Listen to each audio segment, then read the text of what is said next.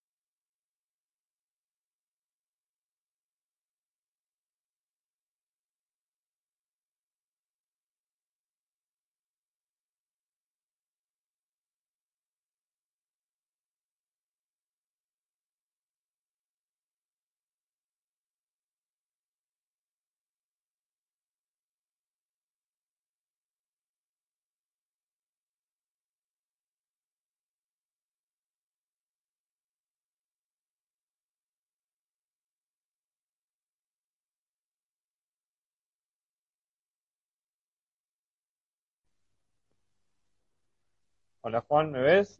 Sí, sí, te veo. ¿Cómo Ah, estás? ¿Cómo estás? ¿Me escuchás Soy bien? medio un, sí, sí, un, un queso con estas cosas de, de, ¿cómo es? Las transmisiones de Instagram. No, lo he hecho creo que dos veces nomás, así que imagínate. Sí, sí, he visto que todos tus posteos son de son subidos a YouTube, a tu canal. Claro, sí, sí, sí. ¿Cómo andas Soy- vos, che? ¿Qué tal?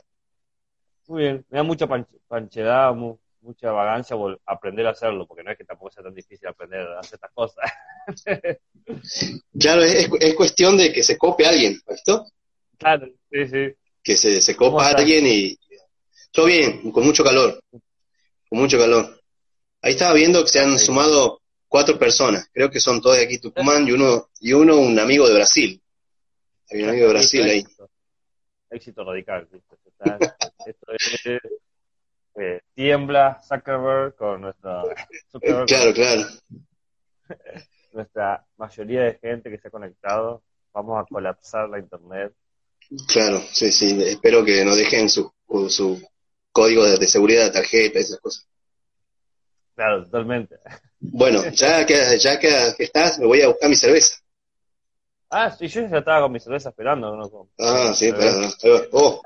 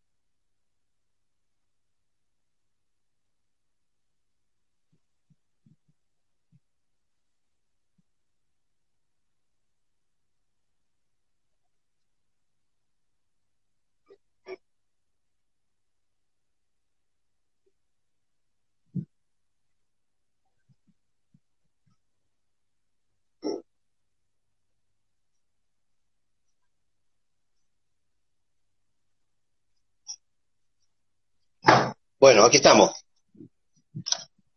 Perfecto. Salud, salud. Saludos, Juan. Un gustazo.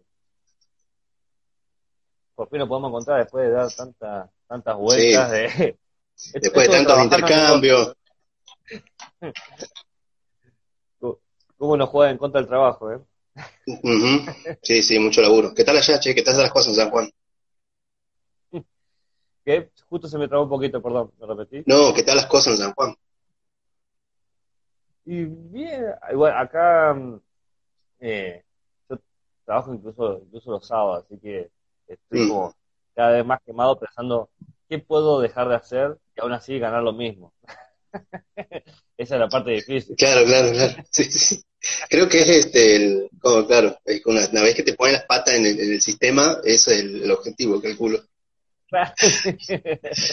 Disney debería hablar de esas cosas, ¿no? De, cuentos de hadas. Sí, totalmente. O, o de último hacer un cuento de hadas, porque eso y más o menos para romantizar la pobreza. eh, bueno, bueno, arranquemos. creo, ¿Ah? creo que hacemos lo que nos gusta. Lo bueno es que creo que hacemos lo que nos gusta, lo cual lo hace más, más llevadero. Claro, sí, sí, sí. Más tolerable y esas cosas. ¿Ustedes han tenido sonda ahora hace poco, por ahí o no? Eh, sí, bueno, ahora está haciendo eh, 32 grados, pero no parece. Eh, está en viento fresco, pero hace un par de días se levantó el viento con polvo ese que le estaban sonda y era terrible. Esos son los peores días para mí. Yo que nací en Chubut, en el sur del país, 25 eh, grados para mí es el calor. O sea, todo lo que va más a 25 es el infierno que me está atacando y me, odia y, y, me come y cosas por el estilo. Claro. está bien, está bien. ¿Y tus gatos? Una linda... Eh, no, mis gatos están siempre como, si te fijas, ahí está tu sistema de ejercicio. Claro. va a aparecer les, expliqué que no, no se pongan frente a la cámara, pero no, no me dan por. Claro, sí, sí. ¿No te Está bien. ¿Tenés gatos? ¿Ah? No, no sé, ¿vos tenés gatos, mascotas? O... ¿Cinco gatos? Está bien, ahora no me siento tan solo. sí, somos el, el, team, de, team gatos. Bueno, eh, no, viene considerando que ya es un éxito con cinco personas este, eh, en, la sala, podemos, este, podemos comenzar, ¿no? A, charlar un poco sobre, sobre estas cuestiones. A mí la verdad que, que siempre me ha llamado mucho la atención y siempre me, ha interesado, digamos, eh, el hecho de que uno va a la facultad, ¿no? Cuando va a la universidad y dice, la pucha, o sea, ¿qué, qué conocimiento está adquiriendo uno para hacer qué cosa después, ¿no? O sea, esa, claro esas cosas y voy a decir, y la pucha, yo me acuerdo, ¿no? De, bueno, de la, de la facultad, de haber pasado, digamos, por instancias donde eh, decían que, que, desde preguntas como, ¿qué hago aquí? ¿Ha visto como Gaudio? Entonces, ¿qué, qué, carajo acá? ¿Viste así como Gaudio? A preguntas, ¿qué, qué? La verdad que es impresionante esto que estoy estudiando. Y la verdad que esas cosas, digamos, esas contradicciones, también hacen pensar un poco a, a las instituciones, ¿no? Cómo nos forman y, cuál es el núcleo eh, epistemológico con el que nos, formamos lo, bueno, la, gente de la salud, ¿no? Ya sea médicos, enfermeros, kinesiólogos, etcétera. Todos, digamos, esas, esas personas o esos sujetos que van a ser, este, que van a dedicarse a la salud, ¿no? El cuidado de la salud de las personas. Entonces, todas esas cosas te llevan a reflexionar, digamos, cuáles son todos estos núcleos epistemológicos que hacen de que eh, la, actividad, digamos, o el trabajo cotidiano del laburante en la salud eh, tenga una cierta lógica y un cierto sentido también, ¿no? Sí, una de las cosas que me, he puesto a pensar porque he tenido la suerte de, trabajar con, varios profesionales de, la salud en niveles de posgrado, porque bueno, en, en mi carrera no, no vemos lo que es eh, cuestiones de salud, pero en proyectos de investigación y, trabajos así de formación he logrado acercarme a toda la, toda la comunidad, por lo menos acá en San Juan, la Mendocina, eh, que se notaba, se nota una, una y, y dato anecdótico, mi vida está rodeada de, gente dedicada a la salud. Mis sueros son médicos, mi cuñado es médico, mi mejor amigo es médico. Entonces, es una cuestión con la que, por más que no quisiera pensar el tema, el tema llega a mi vida. claro, claro. Atravesado biográficamente. Claro, vas, vas a, eh, las reuniones familiares y hablan de cosas de, de médico, digamos. Claro, pero, pero bueno, a mí me, como soy curioso y, me interesa todo eso que decís vos, los temas núcleos, me lo he puesto a pensar y, he tratado de, ver qué respuestas se pueden conseguir ahí hablando, ¿no? Con gente como vos y con, otros profesionales. Y yo tengo como una, una sospecha y de última lo que puedo hacer te la comparto y en base a esa me decís qué te parece vos que vos lo vivís más en, en la carne, porque yo al final y al cabo soy un espectador por año, ¿no? Eh, que mm, me parece a mí que el, cuando se da el proceso de formación, se va construyendo el individuo con el conocimiento o el sujeto con el conocimiento de la salud, te vas profesionalizando respecto al cuidado o el desarrollo o lo que sea respecto a la salud, se te van formando como dos, dos tensiones, eso es lo que yo me imagino.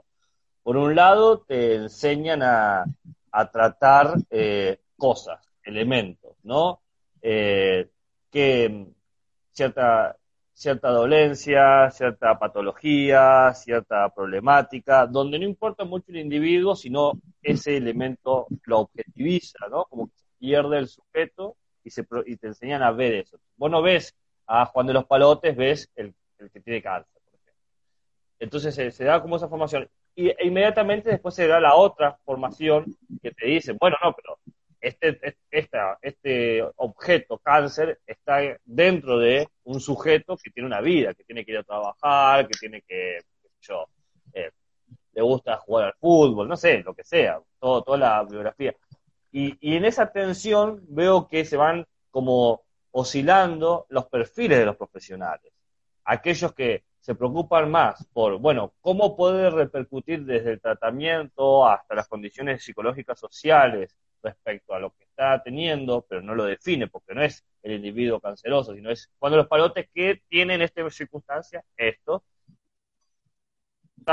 trabajo esto, pues me desapego, no, le digo lo que tiene que hacer para mejorar o lo que puede llegar a hacer y después de ahí el mundo sigue, no, no indistinto del objeto. Yo noto que hay como una tensión hasta en los discursos cuando explican cómo cómo se relacionan con el paciente o con las personas con las que trabajan en ese tema. Pero bueno, quisiera saber si vos ves eso, si es una locura mía o, está esa tensión jugando ahí. Me parece que hay como una cuestión de, el, sujeto es un objeto, pero después el sujeto es una persona. Y la pregunta es, bueno, vos, como profesional de salud, ¿cómo lo estás viendo? ¿O lo, podés ver de las dos formas o no hay forma de verlo? Sí, sí, yo, yo lo veo así, pero no, no sé si lo, si lo llego a ver como una tensión, ¿entiendes? Yo es como que lo, lo, veo más como una naturalidad en, en, ese aspecto, ¿no? Esas cosas naturales que oscilan, sí, eh, tal cual, si, si vos te, pones a pensar, digamos, en el accionar, en la, en la praxis, en el ejercicio, digamos, eh, lo ves en, en, ese sentido, ¿no? Por un lado, eh, y pensar, o sea, pensar esto, porque llevarlo, se trata de desmenuzarlo al sentido del objeto de estudio, ¿esto? el, objeto del estudio si el objeto de estudio va a ser el órgano enfermo, eh, la estructura, el tejido enfermo, etcétera, etcétera, o el objeto de estudio va a ser ese ser integral, digamos. Eh, para mí sí, tengo acuerdo con vos que, que, oscilan entre esas cosas, incluso en, un mismo individuo, en un, porque a mí me gusta observar mucho, ¿viste? Entonces, como yo también soy bastante curioso en ese sentido, entonces eh, siempre así miro, miro cómo, cómo, hace cada uno, cómo, cómo lleva la práctica, etcétera. Y, muchas veces he visto oscilar, ¿no? Eh, eh, entre a la, misma persona, oscilar entre una posición ultra, ultra, ultra este, biologicista, por así decirlo, hacia una posición más humanista, ¿no? Eh, a la misma persona. Entonces, eso habla también de decir, bueno, ¿qué, ¿qué, es lo que lo lleva a esa misma persona que cambie esas cosas? Eh, lo que sí también a mí me llama mucho la atención en eso, que, vos lo mencionas, es cuando empiezas a ver a la, gente que se dedica a la salud mental.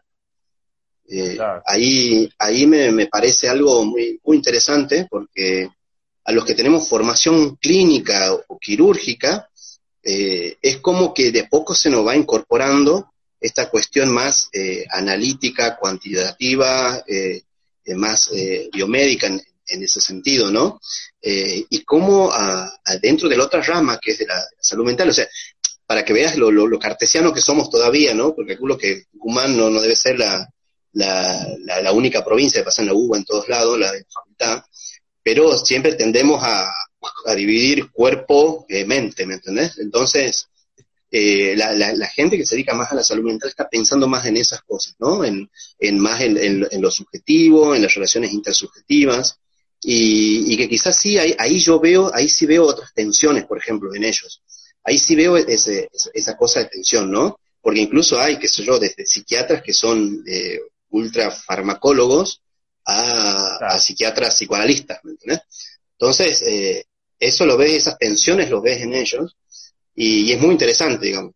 A nosotros en la, digamos, el, otro mundillo, por así decirlo, el mundillo de los que nos dedicamos a la clínica, a los que nos, eh, dedicamos a la cirugía, como que tratamos de, de, conectar eso, ¿no?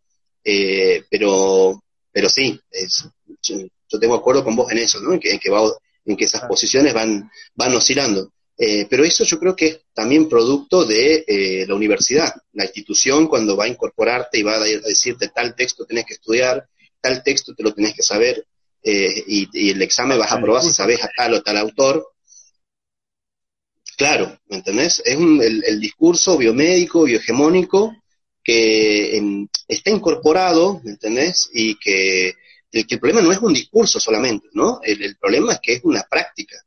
Entonces, eh, como, como práctica, eh, termina, digamos, este, solidificándose y termina haciendo de que las cosas sean más eh, engorrosas por muchas veces, ¿no? Y, eso también termina en que hay muchas personas que, por esta cuestión del, del, modelo biomédico hegemónico, es medio difícil trabajar en equipo, ¿no? Pero es, es, es interesante ahí dijiste algo que me hizo pensar un poquito en el de la que no es un conocimiento que se va, si bien uno puede hacerlo, eh, eh, todo la, el, el leitmotiv, el espíritu, el etos o la palabra que le quieras poner de la institución es que el conocimiento que se forma hacia los profesionales de la salud sea práctico, sea un conocimiento destinado a una, a una acción.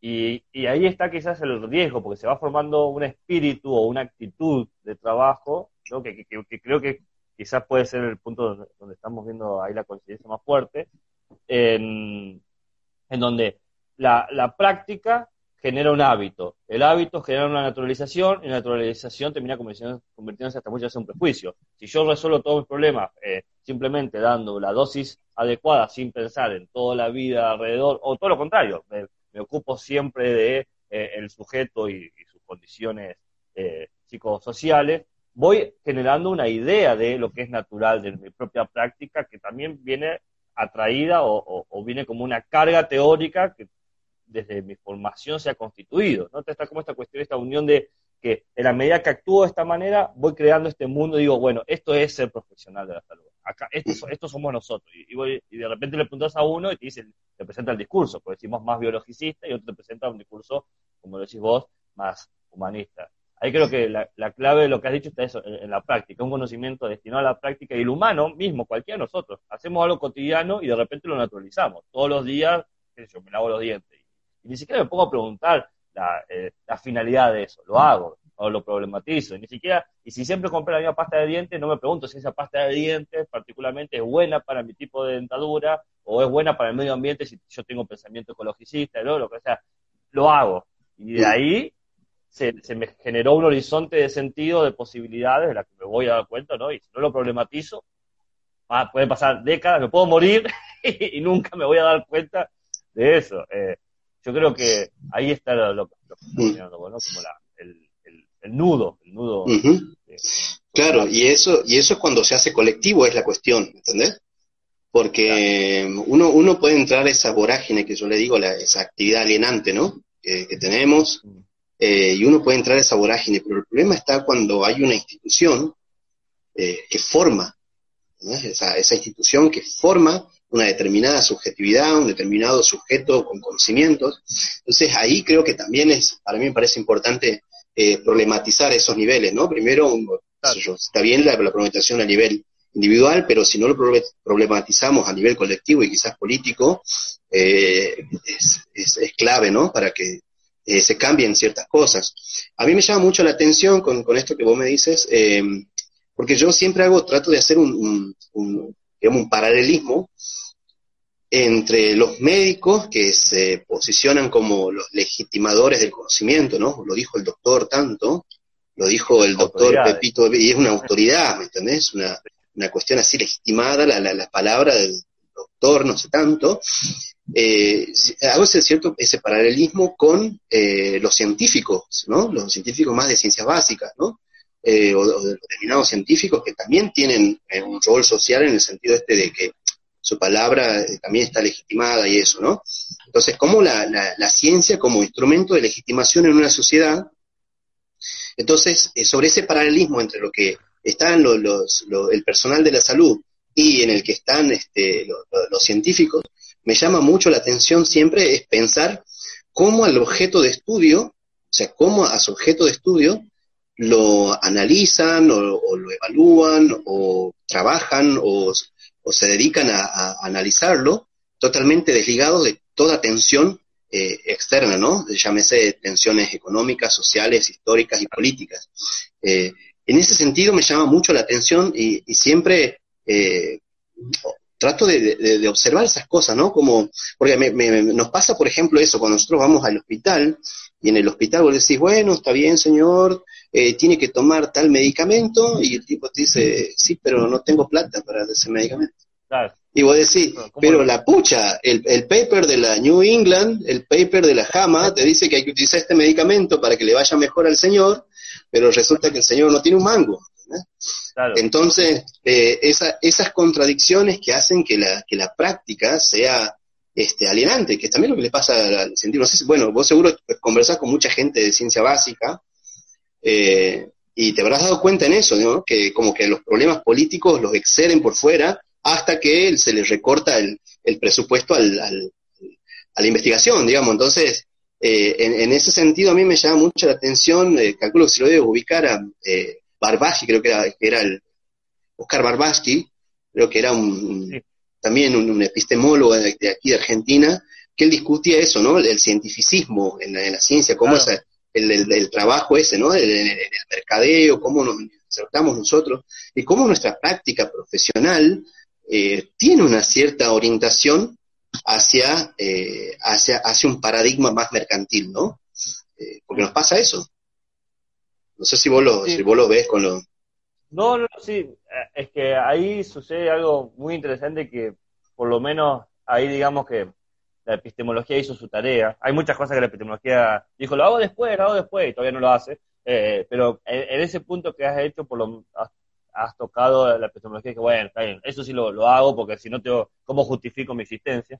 Em, que por más o menos de la década del 60, eh, lo que son las filosofías dedicadas a las ciencias, han justamente problematizado eso. Han puesto a decir, eh, hemos construido una imagen de que la ciencia gana objetividad y con eso otorga poder gracias a esta idea de neutralidad, ¿no? de que no tiene ningún impacto social y político, sino que vos pensás en lo que tenés que producir, pero esa, esa construcción, esa interpretación de la práctica de producción del conocimiento científico, no ha hecho más que generar situaciones nocivas e incómodas. Entonces vos te encontrás con una, toda una vertiente de, líneas epistemológicas que han analizado justamente eh, los pormenores institucionales y socioculturales eh, y eh, nocivos de todo esto.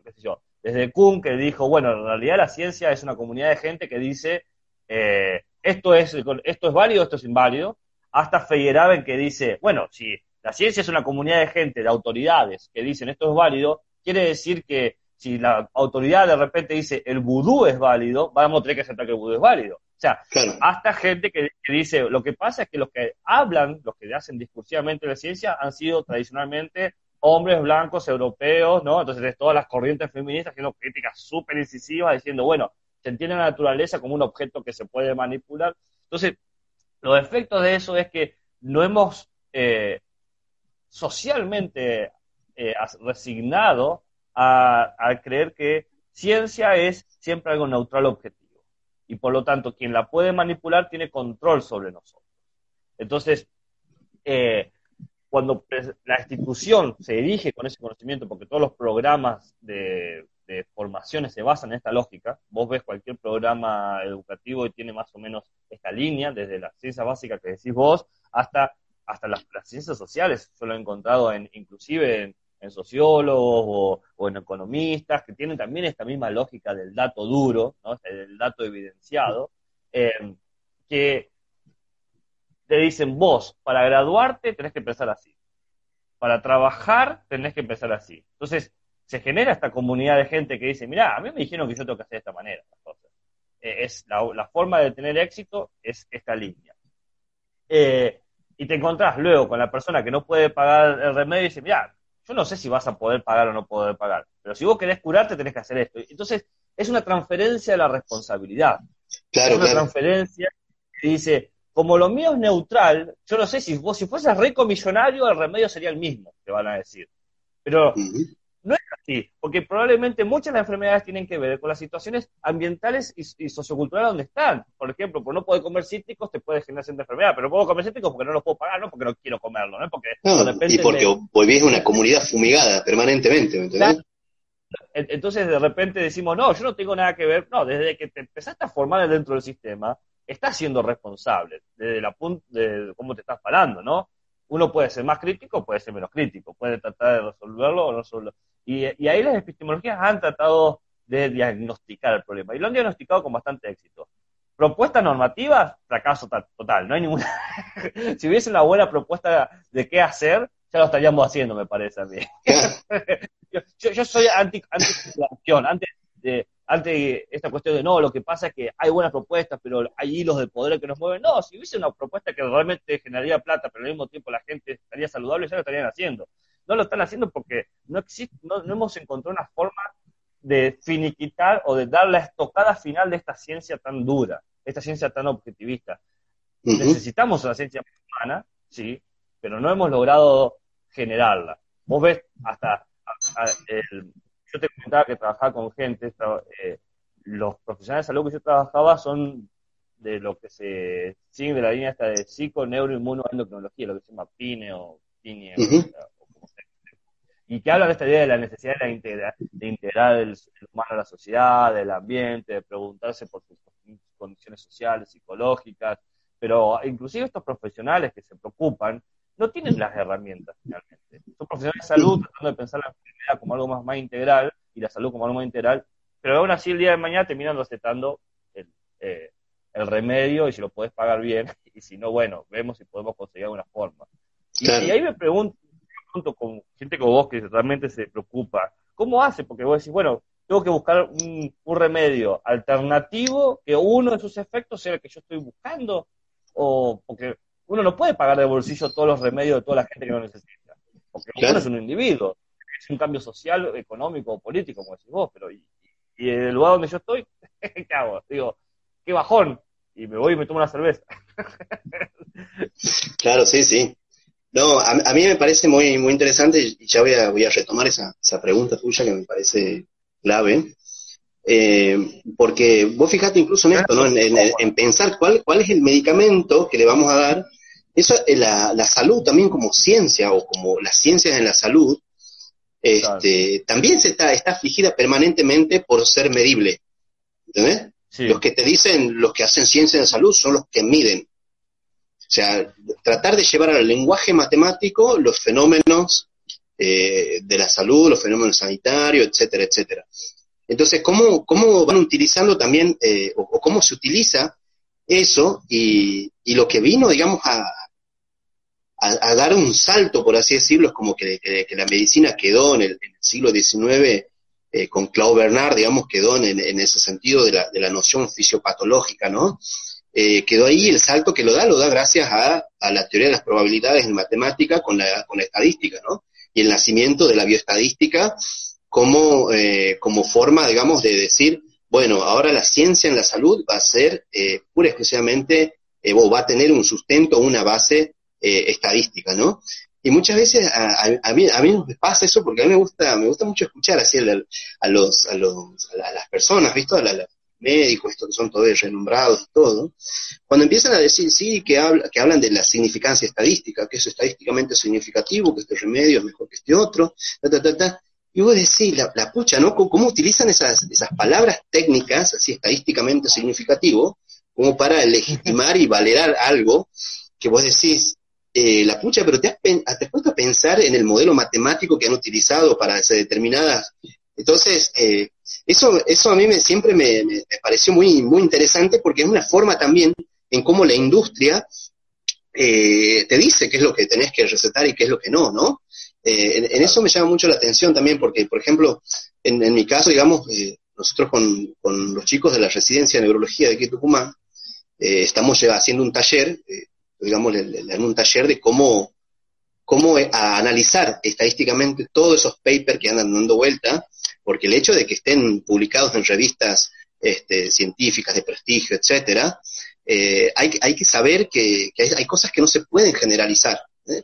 Y la inferencia estadística tiene como, es, como una lógica de decir, bueno, de esta muestra chiquitita y pequeñita, vamos a generalizar las conclusiones que hemos sacado, y entonces, por lo tanto, esa actividad que nosotros hacemos como médicos, ¿no? De, del pensar, de hacer el trabajo de generar hipótesis clínica eh, en ese proceso e ir a un trabajo más a, esa hipótesis, al método deductivo, es decir, bueno, la teoría dice que es esto, esto, esto, esto, que el perro tiene cuatro patas, que, eh, que tiene una cola, entonces vos estás viendo un, algo que tiene cuatro patas, una cola, eh, acumulas datos y decís, ah, categóricamente se parece esto, entonces haces esa deducción, ¿no? Entonces, lo, generalmente en salud nos manejamos así, de esa forma, y muchas veces erramos, erramos con eso, porque no, no claramente no, no, no satisface todas las preguntas ni, ni, genera todas las respuestas.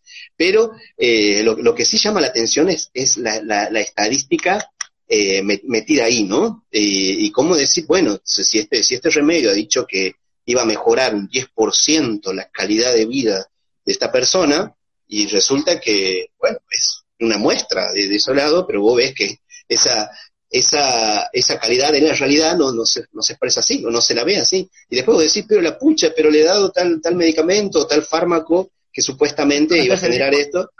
Y claro, y entras en una trampa, ¿me entendés? Eh, le pregunté al paciente, ¿te sentís 10% mejor? claro, claro. Claro, exacto. Entonces, eh, esa, esa forma en cómo se construye el conocimiento y cómo se legitima la ciencia en, la salud desde el aspecto de los, de los aspectos biomédicos, ¿no? Está muy ligado a lo que es la estadística, digamos, está muy ligado a, a, a, esa, a esa raíz. Eh, y después, por otro lado, digamos, está en otro sector, digamos, dentro de la, dentro de la salud que, tienen eh, una posición más, este, más social, ¿no? Una, una, una evaluación más social de la salud, esto no quiere decir que se, que se hayan desligado por completo de la, de estadística descriptiva, este, pero sí que, que empiezan a pensar más eh, los determinantes, ¿no? Pero a mí en esas cosas, y ahí te, te, te contesto la pregunta que, que, me parece importante, es eh, cómo pensar, cómo pensar que nuestro trabajo puede ser transformador en el sentido de que eh, podamos garantizar que realmente lo que queremos hacer es mejorarle la vida a las personas, ¿no? Entonces, claro eso en, en, en, ese sentido yo no lo veo porque sí, no, no, no lo veo como una salida individual. ¿Me entendés? Como salida individual a mí me parece corta y, e impotente.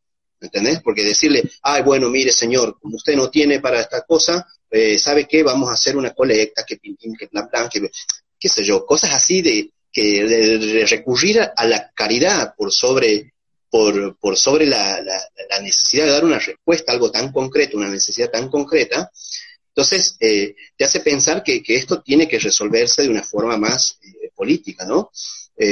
No sé, yo siempre lo pienso en, en, ese sentido, porque digo, la, la, pucha, hasta qué punto nosotros nos quedamos como simples técnicos eh, terapeutas, con conocimientos en farmacología, de lo que, que sea, pero no dejamos de ser técnicos en ese sentido, ¿no? Porque nosotros aplicamos lo que otros científicos eh, han generado Ahí, ahí han generado otros científicos conocimiento y nosotros lo aplicamos. Entonces, es un oficio, es una técnica lo que hacemos, digamos. Entonces, eh, en, ese sentido pienso de que también como actividad transformadora hay que pensar, hay que pensarla en términos eh, eh, políticos, ¿no? ¿Cómo, ¿Cómo discutís de que haya un programa para que, qué yo, el Estado se encargue de garantizar determinada medicación en determinados enfermos que lo van a necesitar por esto y por esto y por esto y por esto? Cosas así, que a mí me, parece más interesante discutirlo y discutir en ese sentido y cómo pensar la salud como un derecho,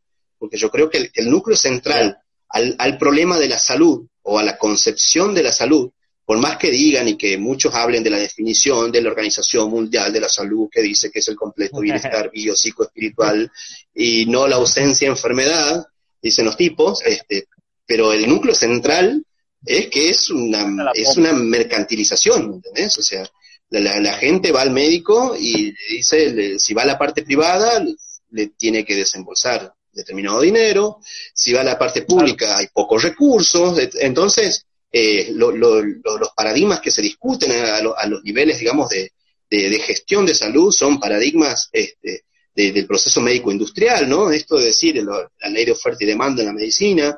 Entonces, esas, esas cosas eh, hacen que todo esto sea contradictorio, ¿no? Que, que una, una, herramienta eh, tan humanista, como dirías, ese, ese mantra que se dice, eh, la, la, medicina es la más humana de la ciencia, esas cosas así, ¿ha visto? Y es la más científica de las humanidades. Entonces, pues sí, mm, se le cae la careta, ¿me entendés?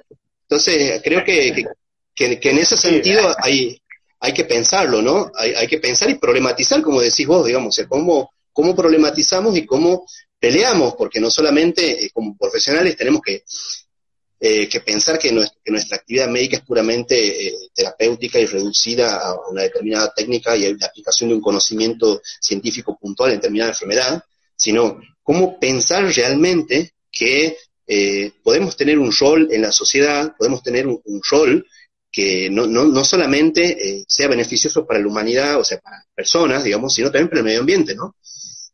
Ah, sí, Encima esa coda ahí es como súper significativa. Me hiciste, estabas hablando y, o sea, te estaba escuchando y no podía evitar acordarme de, un texto, eh, un texto viejo, pero el autor está vivo, así que tiene cierta todavía contemporaneidad, pero el autor tiene 90 años, así que podemos decir que puede ser de cierta contemporaneidad o no, que es eh, Hubert Habermas, que hace, hace 50 años escribió un texto diciendo, el problema que tenemos nosotros, que, cuyos efectos están los que exactamente lo que vos has descrito, o sea, me, llamó la atención que el diagnóstico que vos haces es el diagnóstico con el que él empieza el texto, ¿no? Eh, eso que estás describiendo vos eh, era un problema, se ve que hace 50 años que todavía no se ha cambiado. Y decía, eh, el problema es que lo que causa este problema, lo que causa este problema, es que seguimos creyendo que está separada la ciencia del interés. Y en realidad, todo conocimiento proviene de un interés. Hay alguien interesado o grupos interesados o sociedades interesadas por producir ese conocimiento. Es decir, yo produzco este conocimiento porque en realidad quiero tal cosa. El conocimiento en sí mismo no nos, nunca nos importó. Esa, esa, esa ilusión filosófica de amor a la sabiduría es un engaño a pichanga desde hace 5.000 años. Gran ejercicio de marketing de Platón, bien por él, pero en realidad nunca hubo eso. Hubo siempre un interés que como si fuera que los esclavos de Platón pensaban en algo así, ¿no? Platón, sí, sí, sí. los jóvenes mancebos así, dale, sigue filosofando por el amor al amor al conocimiento y, los tipos así viviendo hasta los 30 años de tanto trabajar. Claro, entonces dice eh, debemos dejar de ser ilusos. Porque de última no es malo, el interés nos mueve. Por interés estudiaste, por interés te formaste, por interés trabajaste, y te, interesa llegar a fin de mes, pero también te interesa ayudar. Entonces todo el conocimiento que vos haces lo estás transformando en práctica. El tema es responsabilizarte por eso, o sea, date cuenta de que vos lo estás haciendo y que, la, y que tenés que empujar, empujar y, y, llevar hasta un punto reaccionario a que la institución se dé cuenta de su interés, que deje de autoengañarse, esa careta que vos decís, eh, desenmascararse, decir, ok, es verdad, estamos ganando buen dinero con esto. no, no, no, no, eh, no, es que, no es que, ah, pobre de nosotros. pobre de, oh, qué difícil son estos problemas. Claramente hay un interés, porque ¿por qué justo se resuelven ciertos problemas de salud y no otros? Y bueno, porque se vuelven dentro de un proyecto político más redituables, se vuelven más, más eh, efectivos, hasta se vuelven más simbólicamente relevantes. Hay ciertas campañas de enfermedades que se hacen más anualmente que otras por el simple hecho de que tienen una mayor, eh, te hace quedar mejor socialmente. Ah, mira cómo me preocupa, qué sé yo, acá en toda la región de Cuyo, el Chagas, ¿no? Entonces, el Chagas es los máximos temas que se habla siempre y te ponen campañas sobre el Chagas y, y, cómo identificar y cómo tenés que hacer, pero ¿es la, la única enfermedad que hay? No, pero bueno, justamente, como que conviene, como hay un interés formado, se empuja continuamente a eso. El tema es que este empujo ciego, que no reconoce que está empujando, que dice, no, no, en realidad lo hacemos por el bien de ustedes, eh, tiene estos efectos que, que va relacionado con la palabra que dijiste hace, al principio, esta alineación. Pero para no, no, no, no, no usar una palabra así tan, que ya están cargadas simbólicamente, te va a decir, eh, marxista y cosas por el estilo, vamos a decir eh, que lo que produce, produce es totalmente un, desconocimiento del mundo. Estás operando, como bien dijiste vos, esa, esa los conocimientos económicos sirven, para sirven en términos matemáticos, tienen significados matemáticos, y la matemática es el mundo ideal. vos podés explicar el mundo real con las matemáticas, pero vos no ves el uno caminando por ahí o te chocas con un triángulo. No, no, hay esas cosas. Entonces, eh, todo eso opera en lo ideal, pero en el mundo real te encontrás con todas las dolencias y todas las complejidades y todas esas dificultades que sí, eh, la institución tiene que volverse quizás no más humana porque está producida por humanas, pero sí más realista, decir, ok, eh, es esto lo que estamos haciendo. Realmente estamos interesados en producir ganancias o estamos interesados de aprovecharnos de esto. Y qué lindo es que es como las empresas hoy en día, que ahora todas las empresas se volvieron pro de ecología. Hasta hace, 20 años, ecología era un problema menos, pero ahora que es, popular y se vuelve significativo, dice, no, no, somos nosotros cepillo de bambú todo el tiempo. Todo el tiempo. Claro, claro, claro. Si abre una beta de consumo por ahí, la explotemos. ¿Desde dónde? Encima el cepillo de bambú me llega en un paquete de plástico, o sea, ¿qué estamos jugando? Eh? Sí, sí, bueno, pero es, es, la capacidad, ¿no? Que yo siempre digo, o sea, los, tipos estos que, manejan, digamos, estos grandes eh, empresarios industriales a nivel mundial, es como que los tipos están analizando qué van a hacer de aquí a 10 años, ¿me entendés? O sea, los tipos la, ven, o sea, cosa que los, los mortales nosotros no, nos está costando eso. Pero, esta gente, eh, claro, ¿me entendés? Pero e, esta gente está permanentemente pensando en, aumentar su, sede de ganancia en ese sentido. Pero a mí lo que me llama la atención, y no sé si vos has escuchado hablar del informe Flexner, en un momento en los Estados Unidos. Flexner era un médico en, Estados Unidos que le, piden diciendo, bueno, es momento de hacer un relevamiento porque eh, luego de la guerra civil norteamericana, empezaron a ver que los, centros de atención eran bastante pedorros, por así decirlo, que donde los soldados se morían de forma con infecciones, eh, donde la, medicina no estaba institucionalizada, donde la, medicina, bueno, tenías un montón de, personas que se dedicaban a hacer terapias alternativas, hasta terapias eh, de, las comunidades originarias de Norteamérica, ¿no? Entonces, este, eh, Flexner, o sea, el, señor Rockefeller, digamos, el tipo en ese momento, bueno, era el director del Standard, del Standard Oil, que es la, petrolera más grande de, Norteamérica, el tipo plantea que es necesario hacer una, una evaluación sobre eh, en qué situación estaban las instituciones que formaban a los médicos en Estados Unidos y en Canadá. Y de ahí surge el informe Flexner, ¿no? Eh, del cual es, por ejemplo, de los 150 quedan con 50 instituciones, universidades dedicadas a la formación, porque eran las únicas que eh, se ajustaban a un modelo este, más positivista en su enseñanza, digamos, de la, medicina. por, la época. Claro, entonces, eh, en ese sentido, digamos, los tipos dicen, bueno, la Fundación Rockefeller empieza a inaugurar distintos hospitales a la comunidad. Ahí se crea el Instituto John Hopkins, por ejemplo, Ah, la Mayo Clinic, todos, o sea, son, comienzan a surgir en, esas épocas, con una enseñanza, eh, claro, claro, exacto, positivista, y con eh, la necesidad, surge ahí la figura del médico residente.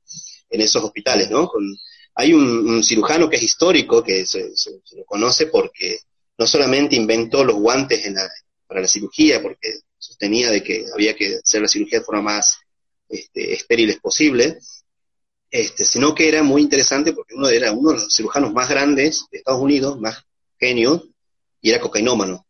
Entonces, eh, es muy interesante y está hay una serie eh, que lo personifica. No sé si se llama ah, The Nick. Sí, sí, la vi, la vi. No, sabía, que estaba basada es sobre él. en un real. Mirá, muy buena serie porque muestra la crudeza del sistema eh, de salud de ese periodo. claro, y lo que fue, ¿no? Desde el racismo institucionalizado hasta eh, la brutalidad con, con la que se hacían ciertas prácticas sin ningún sistema de, higiene, ¿no? Eh, claro, y ahí la John Hawkins, claro, ahí es, eh, con Halstead comienza la idea esta del médico residente, ¿no? Y cómo se empieza a formar. Y conjuntamente con estas instituciones hospitalarias de formación de profesionales en la salud, surgen las revistas de publicaciones científicas. En ese momento comienzan a surgir en, todo, digamos, la primera década del, del siglo XX, eh, las revistas que hasta hoy en día leemos, que son la, JAMA, eh, las revistas de la Sociedad Americana eh, de, Medicina, todas las revistas, digamos, de la sociedad científica bancadas, incluso la, revista de la Sociedad Cardíaca de, Estados Unidos, están financiadas por Kellogg's, por ejemplo, por así decirlo. O sea, por, las grandes corporaciones comienzan a, poner plata en decir, bueno, es, es momento, claro. Entonces, eh, Obviamente de ahí surgen, ¿no? Después toda, toda esta gente que es conspiranoica en el sentido que empieza a decir, ah, sí, porque están detrás de las corporaciones, ya la dietoterapia no sirve y cosas así. Pero a, mí me llama más la atención porque los tipos van viendo en el sentido de, de, cómo pensar, eh, de cómo pensar un, proyecto eh, científico que los ligue, ¿no? Y, el interés por detrás de la ciencia. Claro, entonces, y el otro día había leído un artículo que estaba muy bueno que decía después de 100 años del informe Flexner, ¿no? Hacían un análisis, los norteamericanos, es eh, una, publicación de una universidad de Nuevo México, y dicen, bueno, eh, ¿qué es lo que pasa después de 100 años del informe Flexner cuando se ha institucionalizado la formación de los, de los, del personal de la salud? Y, y, es muy loco porque empiezan a decir, bueno, mira, en esta, por ejemplo, este hospital que es eh, que tiene determinados estándares, que es así, así está en una comunidad donde eh, los, en, por ejemplo, en Nueva Orleans. En Nueva Orleans, todos los blancos eh, eh, con muy buena posición económica tienen una esperanza de vida de 80 años, es decir, que desde que nacen posiblemente van a vivir 80 años. Y los afrodescendientes tienen una, esperanza de vida de 40 años. Y es zarpado, ¿me entendés? O sea, que todas esas cosas que, por lo que digamos, eh, surgió y por lo que dijeron, bueno, vamos a hacer una especie de medicina que sea beneficiosa para la población, no, no está. Entonces, decir, ¿a qué fue beneficioso todo eso, no? esas cosas me parecen muy, muy, muy locas y, después de tantos años, eh, pensarlo y, que ellos lo problematizan y dicen, eh, bueno, mira, eh, pasa lo mismo con las comunidades latinas, ¿no? Que es en parte toda la, cuando, bueno, cuando fue lo de la pandemia del COVID, claro, cuando fue la pandemia del COVID se vio eso en Estados Unidos, o sea, la, cantidad de gente que, que, murió fue principalmente la gente que no accedía porque no tenía seguro, un seguro, este, un seguro de salud, un seguro que les permita acceder a una terapia intensiva, etcétera, entonces se morían. Y generalmente eran los afrodescendientes, los pobres y los latinos. Entonces, eh, por eso yo te decía en hace un rato esto de, health is money, ¿no? Esto, o sea, la mercantilización de la salud y que incluso nosotros, eh, los, los que hacemos, o los profesionales de la salud que pertenecemos al conurbano de la ciencia, al conurbano del mundo, ¿no? Porque todo eso se, toda la, ciencia se, se, cocina en Estados Unidos, en Europa, etcétera. Entonces nosotros pensamos que, ah, no, eh, está formado en la Mayo Clinic, ah, no, mira, hay que ver qué es lo que hacen en la Johns Hopkins, y cosas así que, que, son contradictorias y que, y que es muy interesante, ¿no? Me, me, me hiciste acordar, estaba pensando eh, en dos cosas. Eh, en, en, un lado, por, por un lado, el tema este de, de que, bueno, hace como 20, 30 años se ha hecho todo un movimiento tratando de reivindicar la producción de conocimiento latinoamericana y del Caribe y todas estas zonas que eh, históricamente se nos han denominado, no, no porque no, creo que sea así, pero se nos han denominado como subdesarrollados, y que dice, en el norte se produce conocimiento y en el sur se reproduce. Es decir, nosotros no, no creamos, sino que reproducimos lo que nos dicen de, arriba.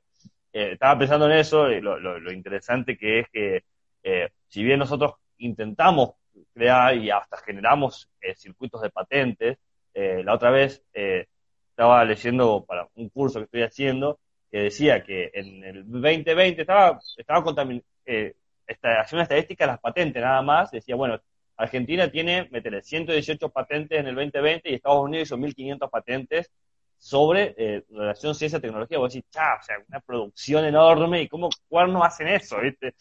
Por un lado estaba pensando en eso y por, y por otro lado estaba pensando en, en esto que señalaba hace un epistemólogo también argentino, eh, Moulines, que son esas como vacas sagradas que hay de vez en cuando, eh, que nadie lo discute, pero en este punto estaba, bastante acertado. Eh, no sé si está vivo Moulines, ahora que lo digo en voz alta, tendría que chequearlo.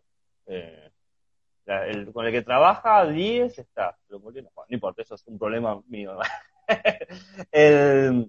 hablaba de esta, de esta situación en donde nosotros, cuando nos, paramos en estas instituciones, nos tenemos que dar cuenta de que el sujeto que produjo ese conocimiento médico, como el informe que decís vos, eh, mayormente ya estáis inserto en un estrato sociocultural. Eh, no me sorprendería para nada, o sea, hasta lo di por sentado que el tipo que hizo ese informe era un hombre blanco. entonces, eh, esto es algo que también dicen las críticas feministas, como, qué sé yo, Keller, eh, o, Haraway, que hablan de que cuando vos producís ciencia o, le das voz o le das autoridad epistémica a un tipo de sujetos, bien, digamos en este caso hombres blancos, eh, la manera de ver los problemas, por más que tengan buenos intereses, buenas actitudes, por más que tengan la mejor predisposición del mundo, no van a poder ver los problemas que, por ejemplo, el latino o el, las comunidades afrodescendientes o los pueblos originarios pueden tener porque no ha vivido de ninguna manera, no ha experimentado ese mundo. Está totalmente. Entonces se genera un, verdadero problema porque se postula condiciones generales de la, de la medicina, de la ciencia, pero desde un solo lugar. Y a veces hasta esta idea de, por ejemplo, que hasta fisiológicamente se dan distinciones al hecho de que se, han tenido que crear medicamentos distintos para distintas comunidades o las distintas fisiologías que se presentan, porque ya se, entiende que no podés hacer tan, tan general todo, sino que responde de el tipo de prácticas, el tipo de vida, es más, qué tipo de remedio le tenés que dar a alguien que está haciendo la transición de sexo. Es decir, caray, quizás si le, si le doy este remedio, justamente le genero un conflicto con todas las hormonas que tiene que tomar para poder eh, presentarse como se, se autopercibe. Entonces, eh, claro, todo por una aceptación social, ¿entendés? Claro, entonces se genera o sea, es, todo Claro, claro, o sea, hasta qué punto, ¿no? Igual incluso, bueno, e, eso creo que también es, otra discusión que me parece también buena, de, tocar esto de em, las hormonizaciones, ¿no? Eh, que, bueno, esto, es una discusión, pero ahí lo que vos me decías de la, de, la crítica que hacen, digamos, de determinadas autoras feministas. Eh, el año pasado, durante el conflicto eh, en Estados Unidos por el asesinato de George Floyd, es como que la, comunidad científica eh, se sensibilizó. Y la revista Nature empezó a, publicar artículos sobre diciendo, bueno, pero el racismo estructural, así, y político, no solamente se da en la, en la sociedad, con la policía, con los sectores de trabajo, sino también se da en el ámbito de la producción del conocimiento, en el ámbito de la producción científica. Entonces empezaba a decir tipo, o sea, de, de 100 eh, científicos que hay, tres son negros, ¿no? Tres son afrodescendientes. Entonces, eso hablaba, digamos, de que las publicaciones claramente estaba, estaba pasando algo de que las publicaciones eh, estaban siendo, en su gran mayoría, por eh, personas blancas, etcétera. Y que lo mismo sucede con, con las mujeres, ¿no? Bueno, yo creo que aquí en Argentina, no sé, pero habría que, ver, pero conozco más científicas que, que, científicos en, ese sentido. Este, y, hay un libro de, Valeria Eldestein, que es un libro de divulgación, que se llama eh, Científicas. Valeria Eldestein creo que es una bióloga del CONICET, no me acuerdo, pero es, es, muy interesante porque ella comienza en su texto diciendo, eh, nómbreme una científica ¿sí? que te conozca, y abajo te hace la, digamos, la, te, hace la reseña diciendo que no sea Marie Curie, ¿no? Claro, obvio, sí. No, Marie Curie, está, eh, ¿sabes que yo hago, le, hago la misma pregunta? Porque yo enseño filosofía de la ciencia en el secundario. Las mm. preguntas que digo, a ver, eh, dígame científica, pero Marie Curie no cuenta, ¿eh? Porque es como la que más te ha popularizado. Dígame a alguien, y, siempre hay silencio, así como... Eh, mm, Quizás alguien te tira un nombre porque vio justo la película biográfica de esa persona. pero No, no, pero, pero, pero eso hay, La invisibilización hay. Y, y eso, digamos, y, ese machismo, etcétera, eh, también se reproduce hacia el interior de, digamos, de la, producción de, lo, de la formación de los trabajadores de la salud en cierto punto, ¿no? Eh, ahí me hiciste acordar, perdón que te interrumpa, porque hay un informe eh, y que también luego lo reproduce una epistemóloga mexicana, Norma Blasquez Graf, eh, que dice, el, hace un informe de toda la situación de, Latinoamérica y dice, y que va, ¿por qué, lo, ¿por qué te interrumpo? Porque, porque va con lo que estabas diciendo vos de que conozco muchas mujeres que están haciendo ciencia. Y dice, lo que pasa es que realmente la cantidad de mujeres graduadas con títulos científicos supera la cantidad de hombres graduados. Pero, y acá este es el pero, acá está la cantidad de mujeres directoras de proyectos que van produciendo conocimiento siempre es eh, menor. Vos tenés como un 30% de mujeres que lideran los proyectos o que deciden a dónde va la plata en los proyectos, por más que la mayoría de las mujeres están, hay mayoría de mujeres con grados y posgrados, eh, pero eh, nos encontramos en esa situación. O sea, se esfuerzan más, generan, están mejor preparadas, pero ocupan menos cargos de autoridad que dirigen los proyectos de investigación hacia el camino. Entonces vos vas a encontrar claramente mayor cantidad de mujeres, pero no están en los puestos significativos o no están no, no generan los puestos de representatividad eh, necesarios para, para eso. Es, realmente una incomodidad, porque encima, eh, a mí siempre me da risa, porque yo me da risa una ironía, porque hablo y no dejo de ser yo, Gabriel Parabano, un hombre blanco, cisgénero, que soy re hegemónico, mirá, el, el mar de la hegemonía, con un apellido italiano, del, y, las cosas que yo no puedo, no puedo ver y no me doy ni siquiera cuenta.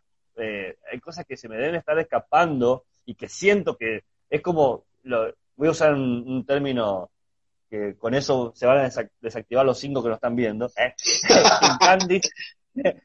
Kant, dice, existe un noúmeno, algo que nunca voy a poder tocar, algo que, si bien yo veo el fenómeno, hay algo que nunca voy a poder hacer. Para mí, yo me siento en esa situación. Hay algo que, por más que lo intento, no puedo atravesarlo. Hay una red una malla cultural política que me dice, este conocimiento o esta forma de interpretar la ciencia nunca vas a poder acceder porque desde que, la sociedad te ha puesto en ese privilegio, no te lo puedes acercar. Responsabilizarte y aceptar tu ignorancia ahí y, y, tratar de hacer lo mejor que pueda. Eso es lo, lo que, lo que, por eso te me, pensaba en eso. Perdón, Juan.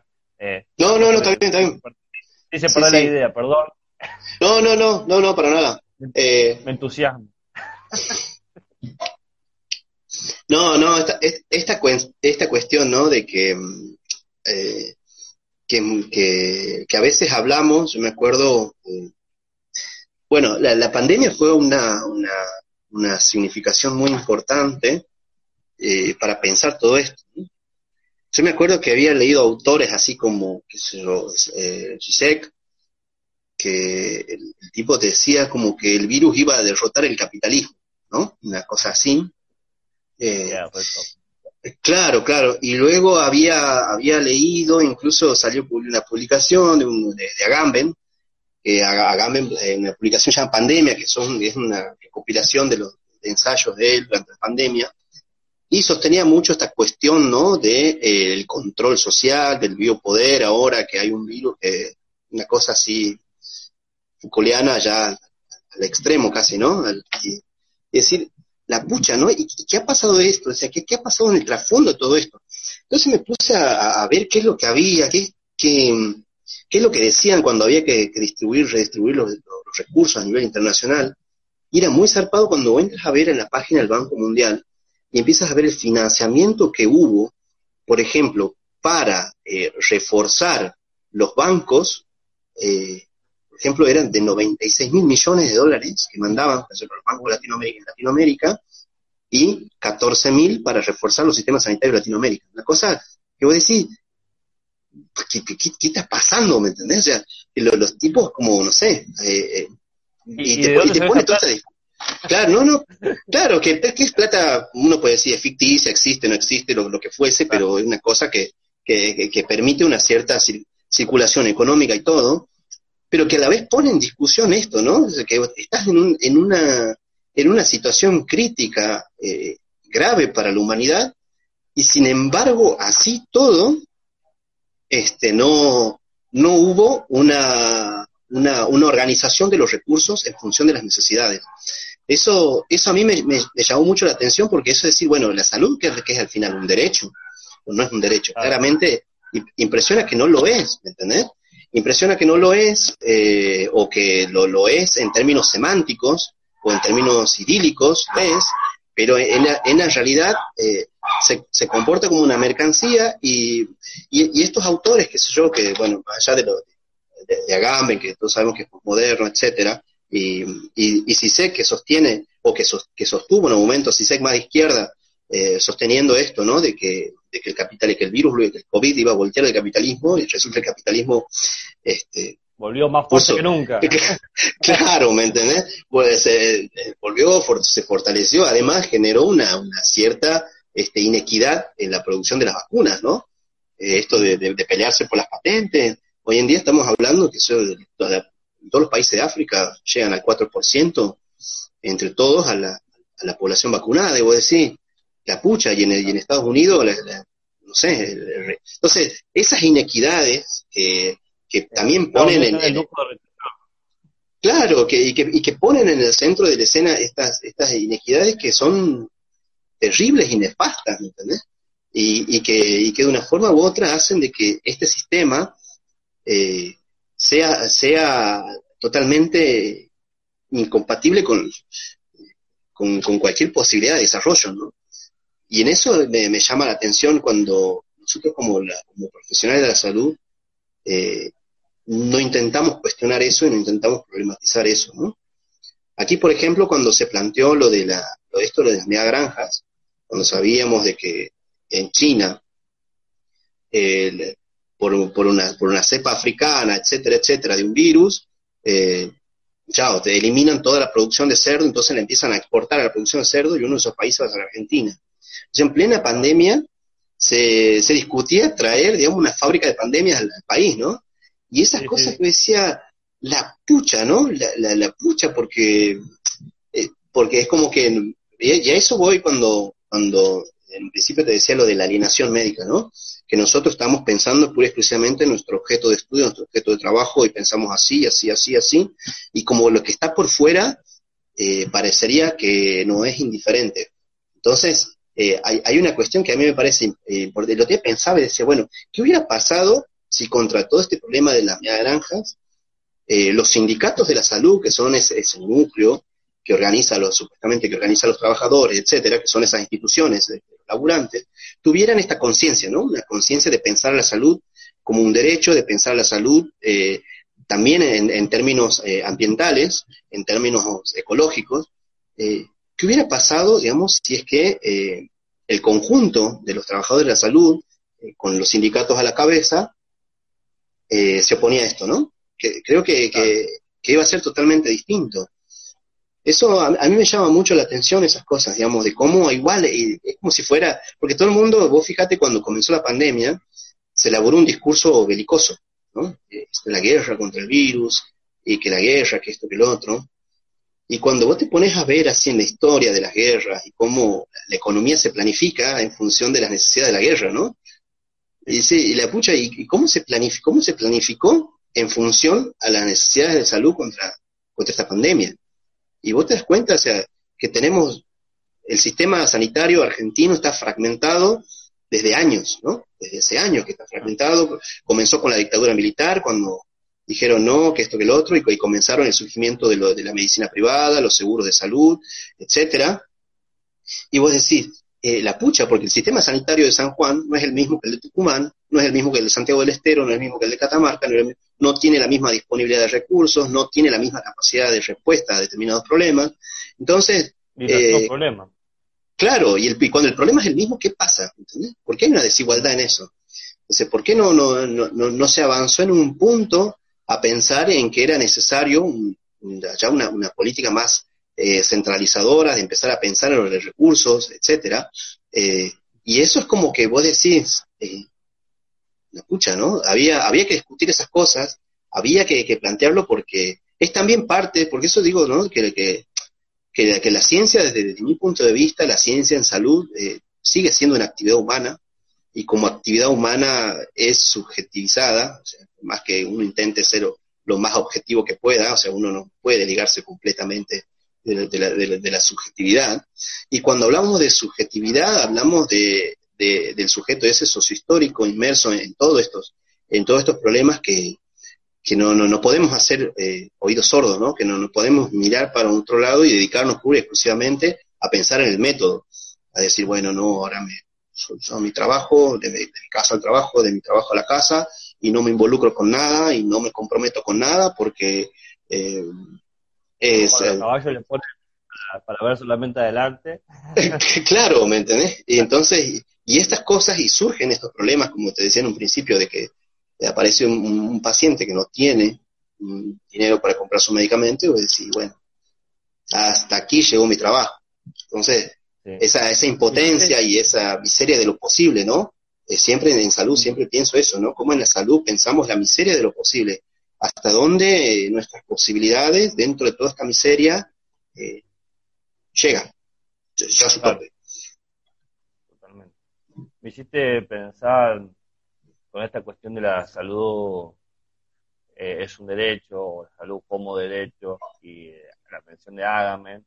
Agamben tiene algunos textos interesantes, no, todos me gustan, pero hay un texto ahí que siempre me, me, gustó por las preguntas que hace. a veces eh, a veces una pregunta hecha en el momento y en el lugar adecuado puede desestabilizar bastante cosas, desnaturalizar, ¿no? Esto que hablábamos antes. Y en un momento él dice, cuenta todo el relato de cómo antes de, entre medio de las dos guerras mundiales, se hizo todo un movimiento panfletario, simplemente panfletos, de un médico y un, eh, y un psicólogo, eh, que hablaban sobre el derecho a la vida digna. Entonces decía que cuando tu vida deja de ser digna, tendrías que tener derecho de cesar tu vida. ¿no? Eso, es, eso es lo que decía, ¿no? Y que, bueno, eh, en la Segunda Guerra Mundial se tomó eso para cualquier otro lado, pero Agamben lo, dice, es una pregunta interesante porque lo que hace la ciencia y los profesionales de salud eh, cuando se forman las instituciones, establecen qué vidas son dignas. Porque si vos decís que vida es digna, vas a hacer todo lo posible para garantizar la continuidad de esa vida. Y las vidas que no son dignas de ser vividas, no vas a hacer nada para preocuparte. ¿Qué tiene que ver con esta relación que hablabas vos de cómo puede ser que la mayoría de gente que muere por eh, eh, el COVID eh, sea la gente que no puede pagar los ingresos a una terapia intensiva? Entonces, claramente hay un corte ahí que no se dice, pero existe, o sea, no es que la gente dice, che, mira, tu vida no merece vivir si tiene problemas, pero está. Se hace ese, ese recorte súper super estricto que dice, estas vidas vamos a hacer todo lo posible para que se mantengan y que perduren y lleguen a los 80 años, y estas vidas durarán lo que duran, no son vidas dignas de ser vividas.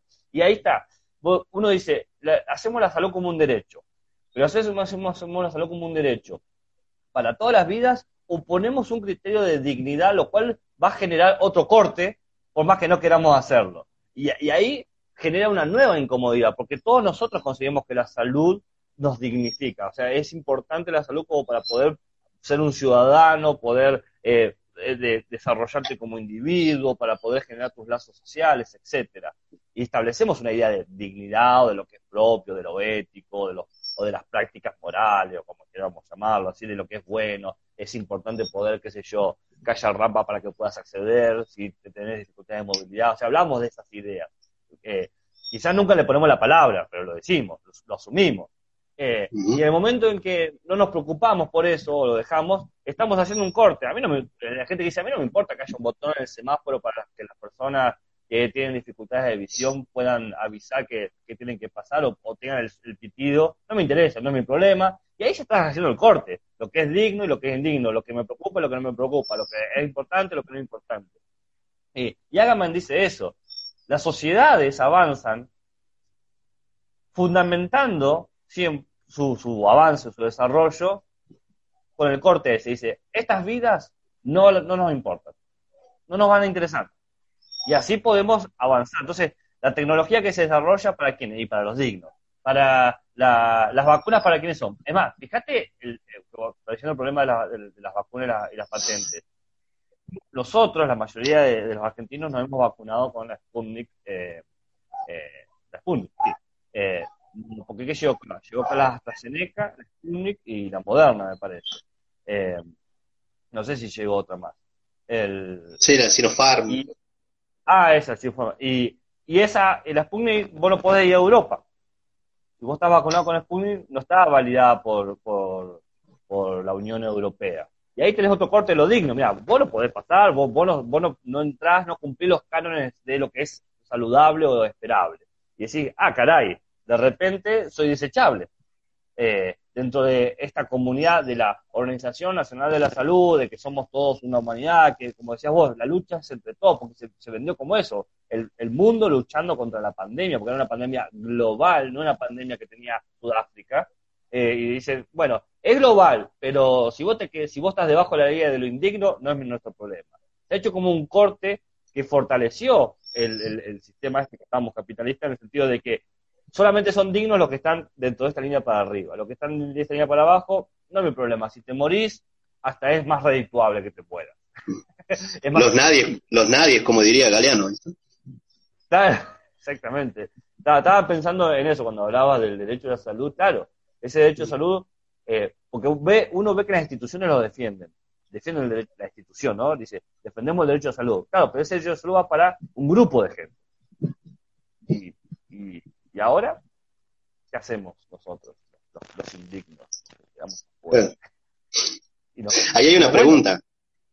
Ahí hay, hay, una pregunta de una profe de filosofía. Ay, no, no sabía que se podía hacer. Ah, no, no era una pregunta, no es una pregunta, es una, es una afirmación. Dice, el aumento desesperado por la expectativa de vida no corre parejo con una propuesta del sistema de una duración en la vida en las condiciones dignas. Bueno, que es en parte lo que, lo que charlamos. bueno, eh, estoy de acuerdo con lo que dijo la persona X, no sé quién lo dijo, y no sabía que se podía ver, esta cosa que no uso Instagram Live, no, sé de dónde se... Yo te veo a vos y me veo a mí, no sé ni quién está viendo y quién no está viendo las cosas.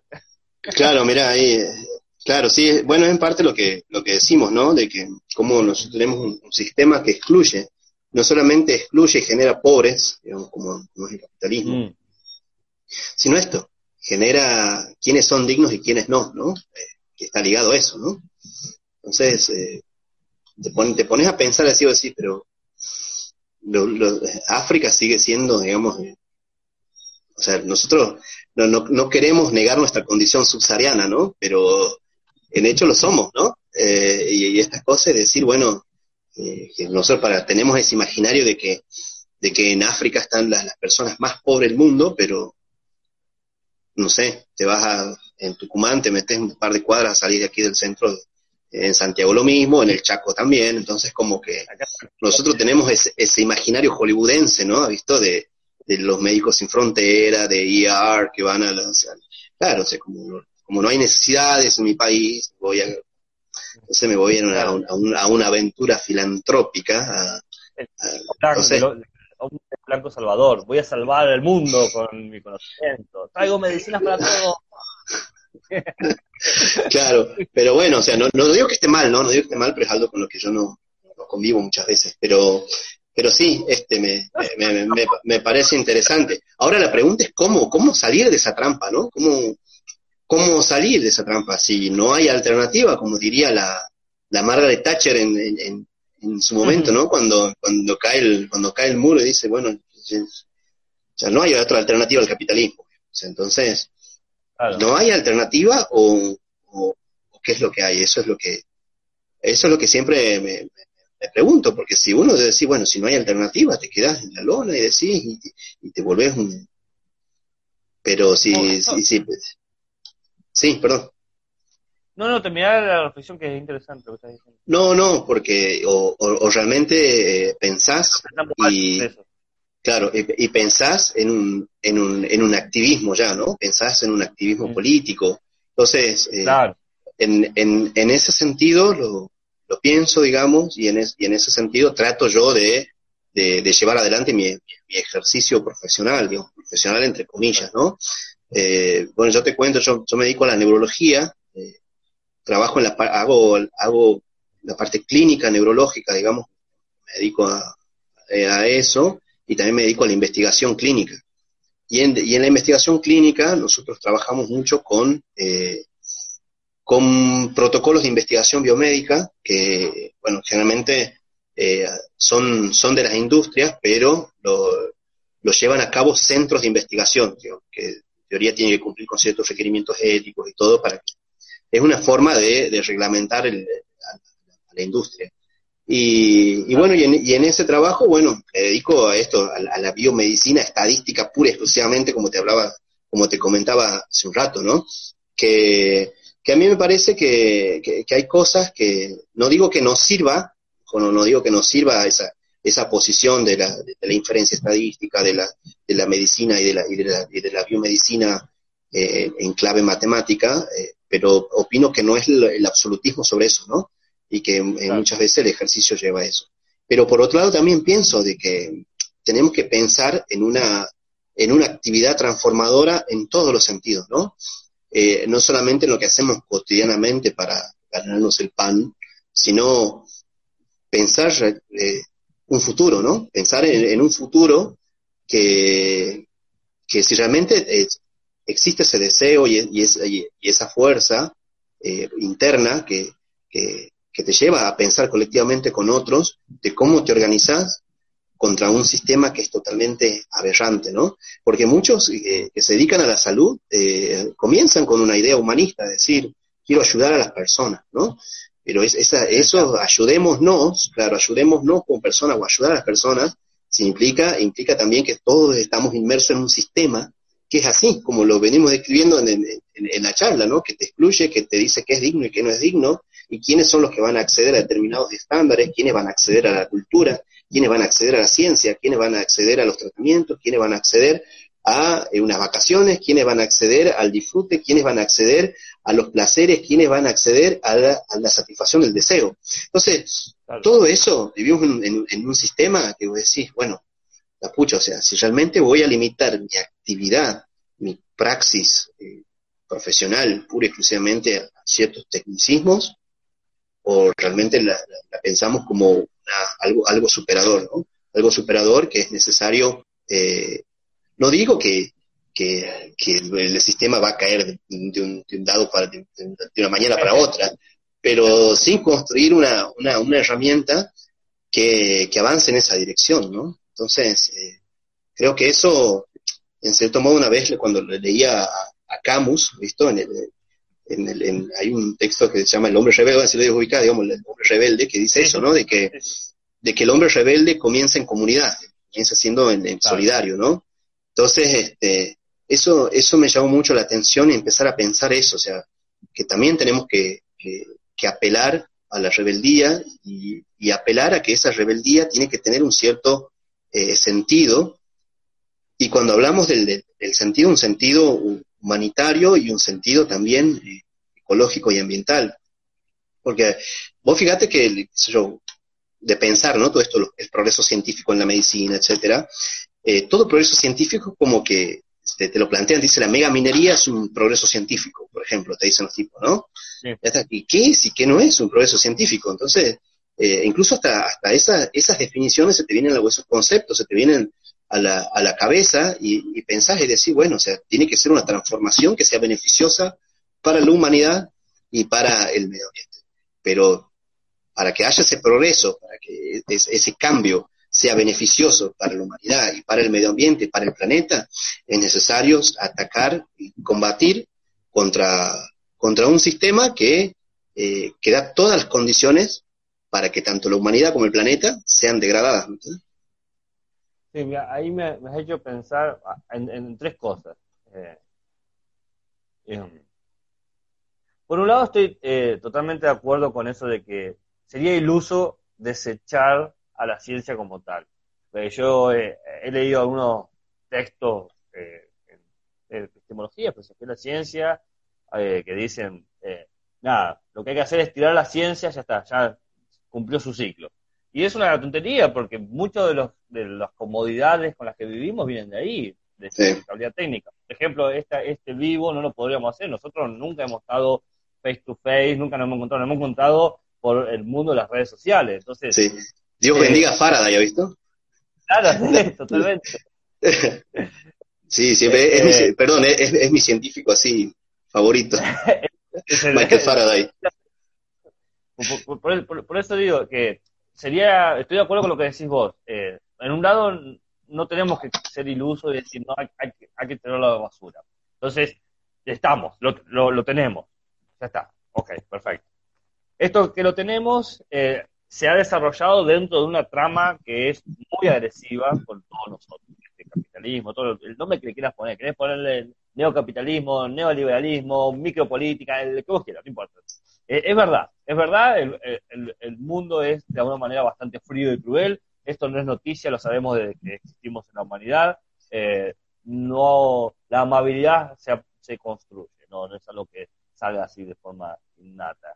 Eh, entonces, lo, vos, te, vos ves que la gente empieza a leer esta situación y yo he notado como que hay como dos líneas o tres líneas de pensamiento. Está el que quiere tirar todo, que no estoy, no estoy de acuerdo.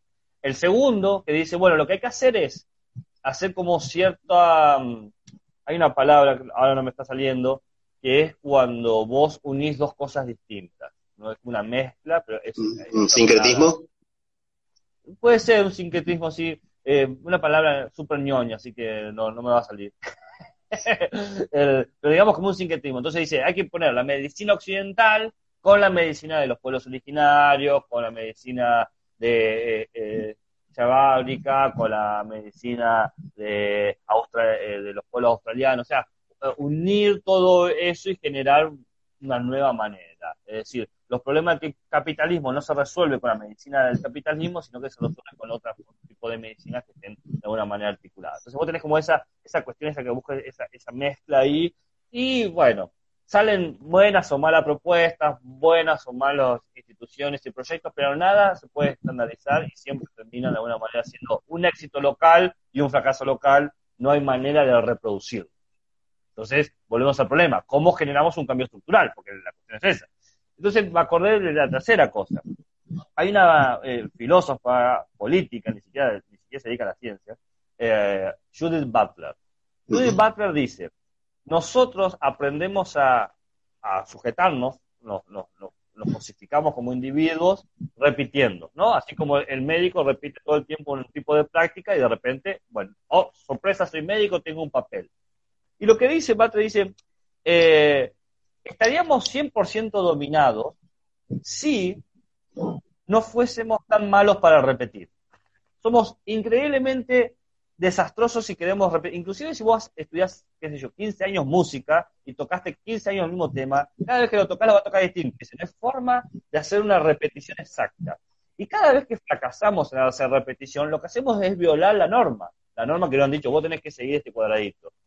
Lo que, está, lo que dice Butler, con las palabras mucho más eficaces que las que estoy usando aquí ahora, mucho, mucho más elocuente, dice que cada vez que quebramos la ley hay un momento de, hay una oportunidad para generar un cambio de transformación, de modificación.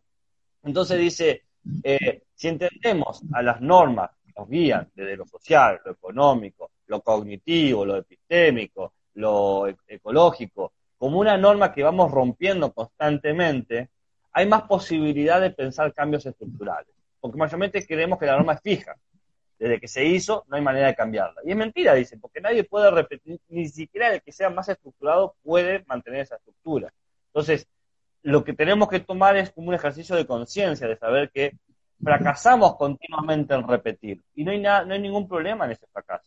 Ese fracaso es, a lo sumo, la apertura a cambiar o generar una, una modificación más sustancial. Entender que las normas son herramientas.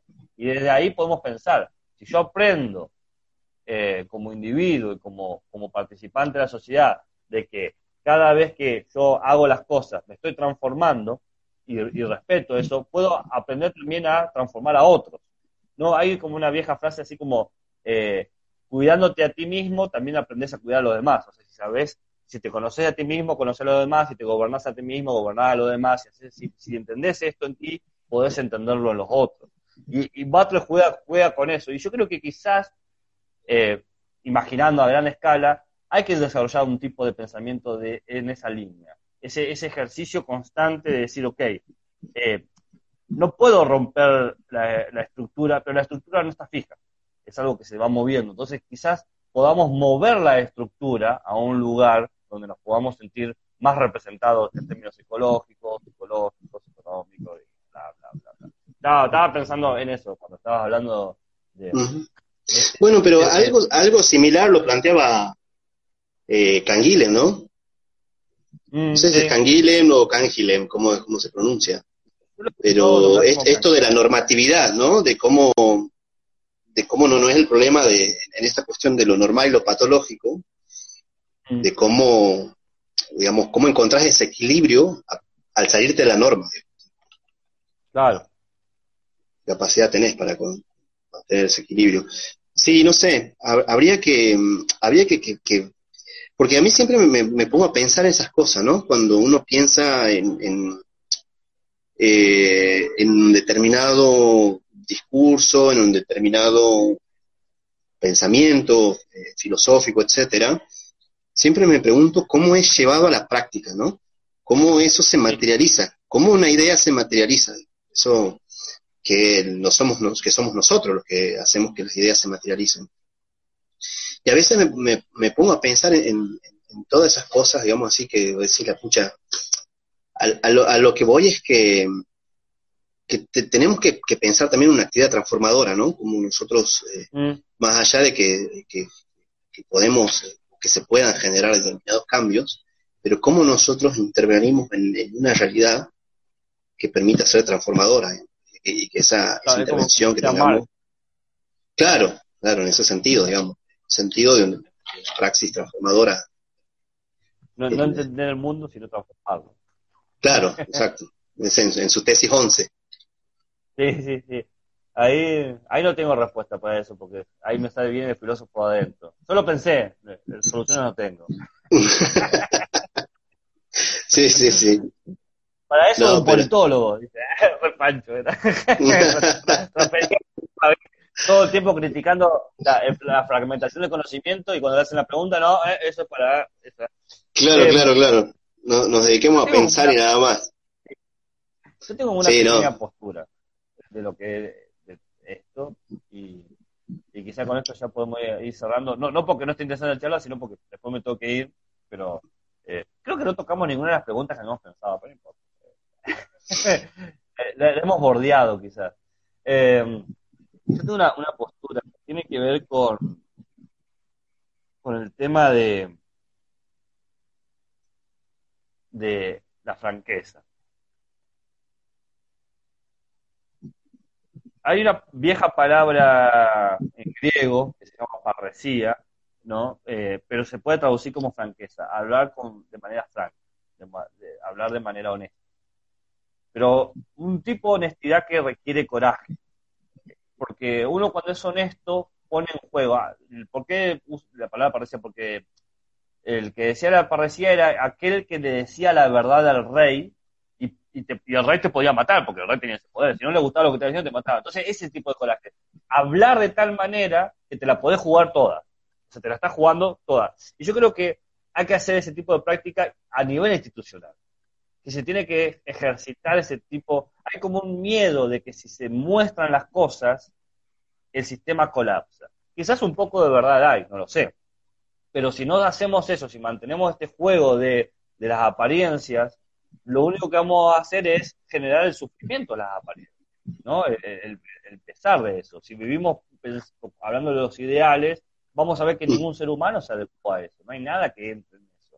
Eh, somos todos gente con cuerpos reales, con flatulencia, con miedos, con temores, con alegrías. Entonces, yo creo que es muy importante que, desde uno, de la posición en la que está como profesional, fomentar y, demandar que las instituciones que, en teoría, y pongo unas comillas las más grandes que puedo, nos representan, eh, ejerciten eso.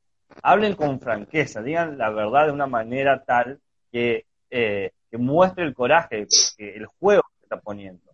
Decir, esto implica tal cosa. Y que puedes llevarte a perder amistades o no amistades, que te puedes llevar a, a, perder quizás eh, cierto, cierta autoridad, pero es importante hacerlo eso, porque si no, eh, terminamos totalmente socavados en un juego de sombras y luces, en donde llegamos a fin de mes y hay gente que puede pagarse un lomo a fin de mes y hay gente que está viendo cómo reutilizar la hierba porque no tiene que comer. Entonces, eh, creo que empieza desde ahí, de un, arte de hablar con franqueza, institucionalmente y, e individualmente. Eso es como lo más práctico que se me puede ocurrir a mí o que se me ha logrado ocurrir luego de pensar problemas como estos que estamos hablando. Está bien. No sé si sí. no, sí, lo que pasa es que si no lo, si es que no lo, no lo planteas en esos términos, no se problematiza nada. Claro. Entonces, si no, ¿cómo, cómo, lo, ¿cómo sacas a la luz un problema que es necesario cambiarlo, digamos, transformarlo, dar una respuesta? si no, si no es de esa, por esa vía. Entonces eso es que eh, condición casi día sine qua non. Bueno, mira, yo te voy a contar lo que a mí me pasó. A mí me, a mí me, cuando fue lo de la pandemia, la ministra de Salud de aquí de Tucumán eh, salió en, en, los medios diciendo de que eh, eran 15 compañeros nuestros de la salud que se habían fallecido, ¿no? Y íbamos 60. Yo me acuerdo de haber ah. compañeros míos de la guardia que se morían y, pues sí, se morían en condiciones precarias, ¿no? Y, eso a mí me generó bronca, mucha bronca, me, generó mucho. Entonces yo escribí una nota eh, analizando todos los datos de toda la, estadística del, de, Tucumán y que además Tucumán tuvo los números más altos de, trabajadores de la salud fallecidos en pandemia. Entonces estaba por encima de la media nacional. Y cuando publico esa nota, eh, me mandaron una carta de documento.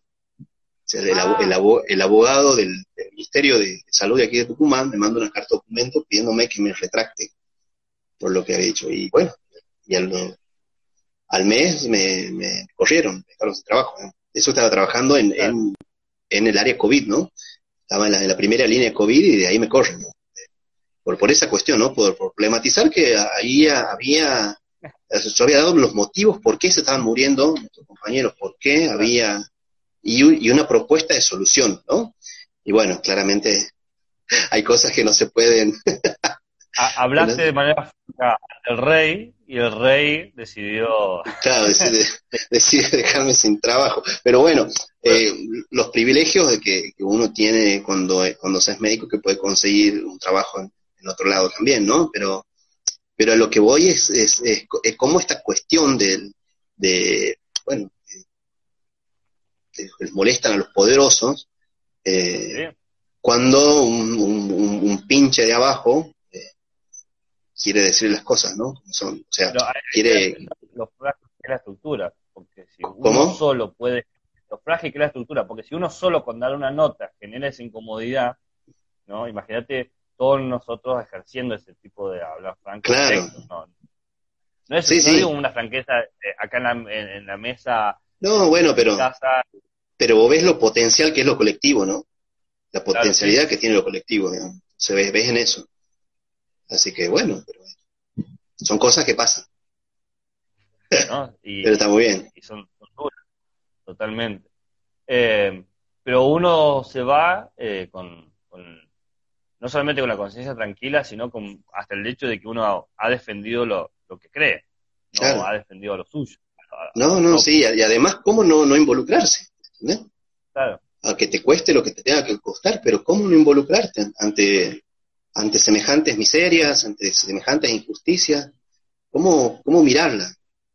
Yo podría haberme quedado tranquilamente haciendo neurología, haciendo, qué sé yo, un neurólogo promedio un poquito para arriba, o haciendo investigación y qué sé yo, podría haberme quedado en esa y pero no, no hay cosas que me, que me molestan mucho más, hay cosas que, que, me, que me generan más, eh, más, más, más, bronca y que de una forma u otra siento que me dan una, un sentido de ser, ¿no?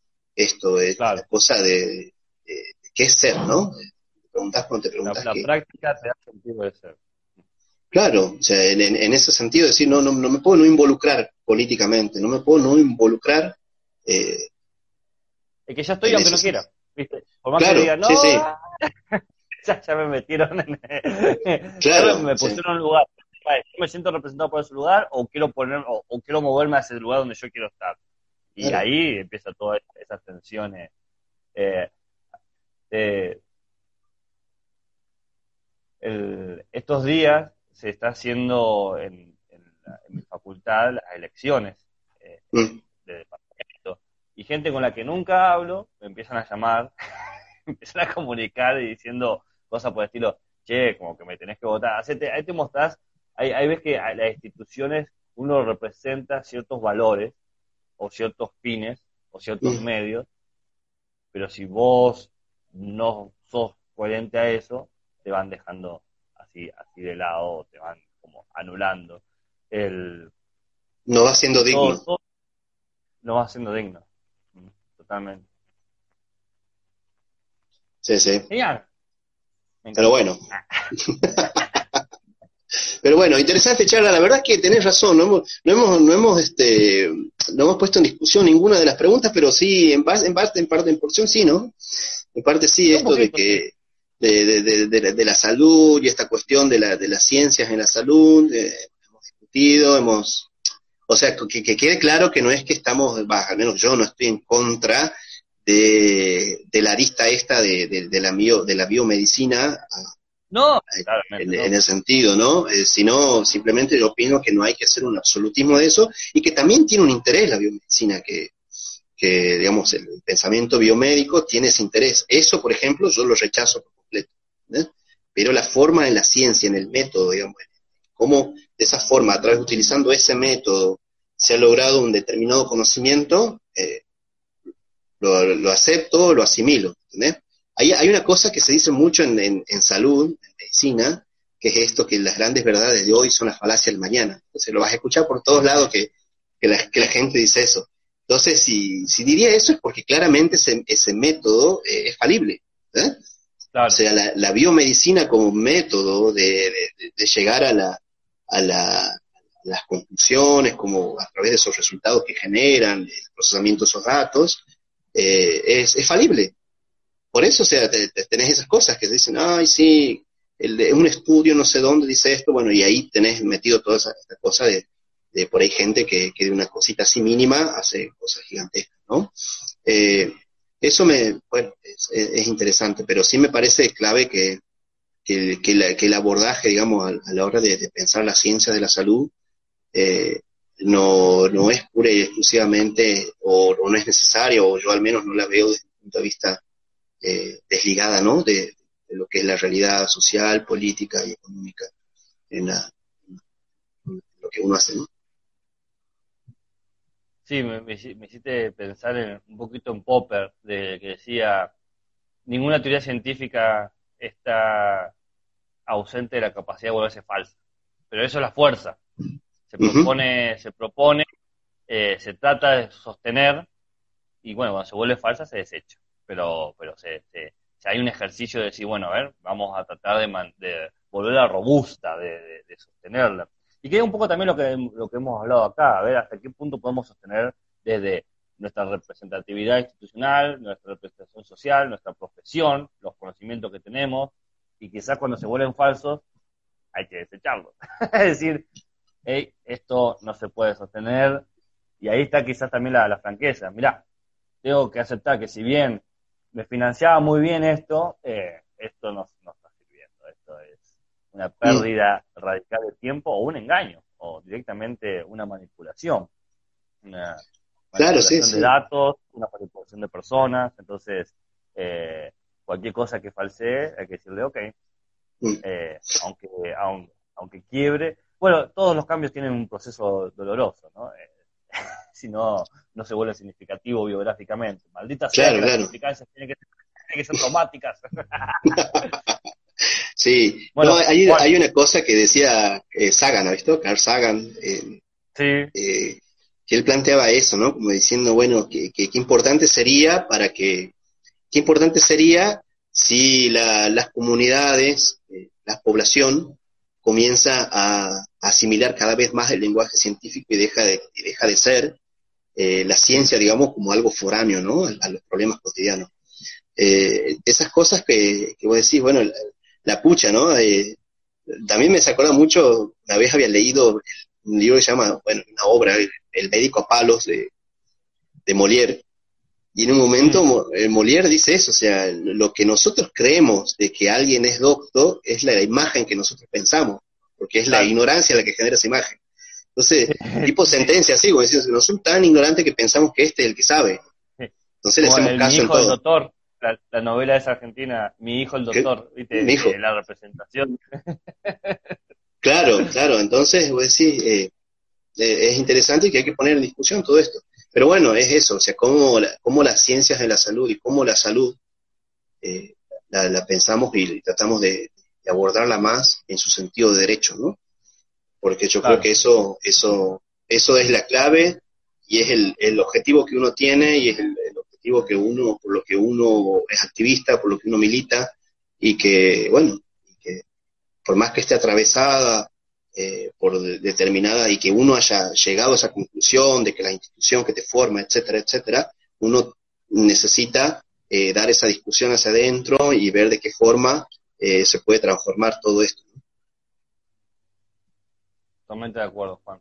Juan, no, me toque me están esperando, lo siento enormemente porque yo, la verdad, seguiría charlando, a mí me parece súper interesante. como ves que yo puedo hablar hasta los codos, y, y, sigo tirando y sigo tirando. Es mi karma, es una cuestión de que empiezo a hablar y empiezo. eh, es más, lo, podemos hacer una parte 2 cuando quieras de, esto. Quizás hasta responder preguntas, qué sé yo, no sé. de una, sí, sí, podemos, podemos ver. Podemos ver, continuarla, pero yo creo que también debíamos tocar la cuestión esta de la, de la neurociencia, y de, la neurocosa, la neuromanía, y he visto que ahora todo es como si fuera que fuera nuevo, pero bueno, son discusiones que vienen desde el Renacimiento. Pero si le pones neuro, vende, vende más. Es más claro. sí, sí, sí, sí, parece más interesante, ¿viste? Pero, pero, no, pero no lo son. Me encantaría, me encantaría hacer una, una parte, más por, por, por las visiones que veo que tenemos cercanía y distancia, pero lindas, o sea, que, que motivan a, desde nuestra vida. Al intercambio. Sí, sí. Eh, así que me, me, ha encantado. Gracias por invitarme, gracias por el, decir, ya está, vamos a tomar cerveza. Y, siempre que, por eso me compraste. Dijiste, vamos a tomar cerveza, dije, no, sé qué era, pero dije sí. siempre que hay cerveza. Sí, sí, sí. bueno, Gabriel, no, la verdad que un gustazo, che, un gustazo. Y bueno, y, estamos en contacto, si querés, no sé, después continuamos en otros ciclos, eh, podemos pensar otras cosas, otras discusiones. No, no, yo, estoy totalmente de acuerdo de, seguir, de seguir. Después lo, seguimos vía WhatsApp, vía WhatsApp y vemos que podemos organizar. Hasta en una de esas, qué sé yo, se puede encontrar otra, otro, otro medio, otra, otra estructura, eh, lo que sea, pero, creo que va a estar piola. Así que Juan, te mando un, un salud desde San Juan y que tenga un hermoso fin de semana. Igualmente vos, che, que, que, la pases lindo. A mí se me acabó, se, me acabó la, iba a traer más, pero no quería interrumpir, ¿viste? Que tengo que ir hasta la heladera. Así que bueno, ahora, pues ahora me bajo la otra que queda. Yo me iba llenando, ¿viste? Claro. Está bien. Bueno, Gabriel. Bueno, yo no sé cómo, cómo cerrar esto, así que te, lo dejo. No, no, no. Eh, tenés que tocar una crucecita que está arriba, creo. Fíjate. Ah, hay un ojito y una crucecita. Eh, claro, eso. Con ese, ese, ojito son dos personas que calculo que somos vos y yo que nos estamos viendo y nada más. Claro, buenísimo. No, pero viste, no, no, no, sé cómo es la cosa, pero bueno. Genial. Un abrazo, Juan, de San Juan, y, gracias por todo. Bueno, gracias a vos por el espacio y por el intercambio y por lo, por lo enriquecido que fue la charla. Totalmente. chao, chao. Suerte, che. Buen fin de semana.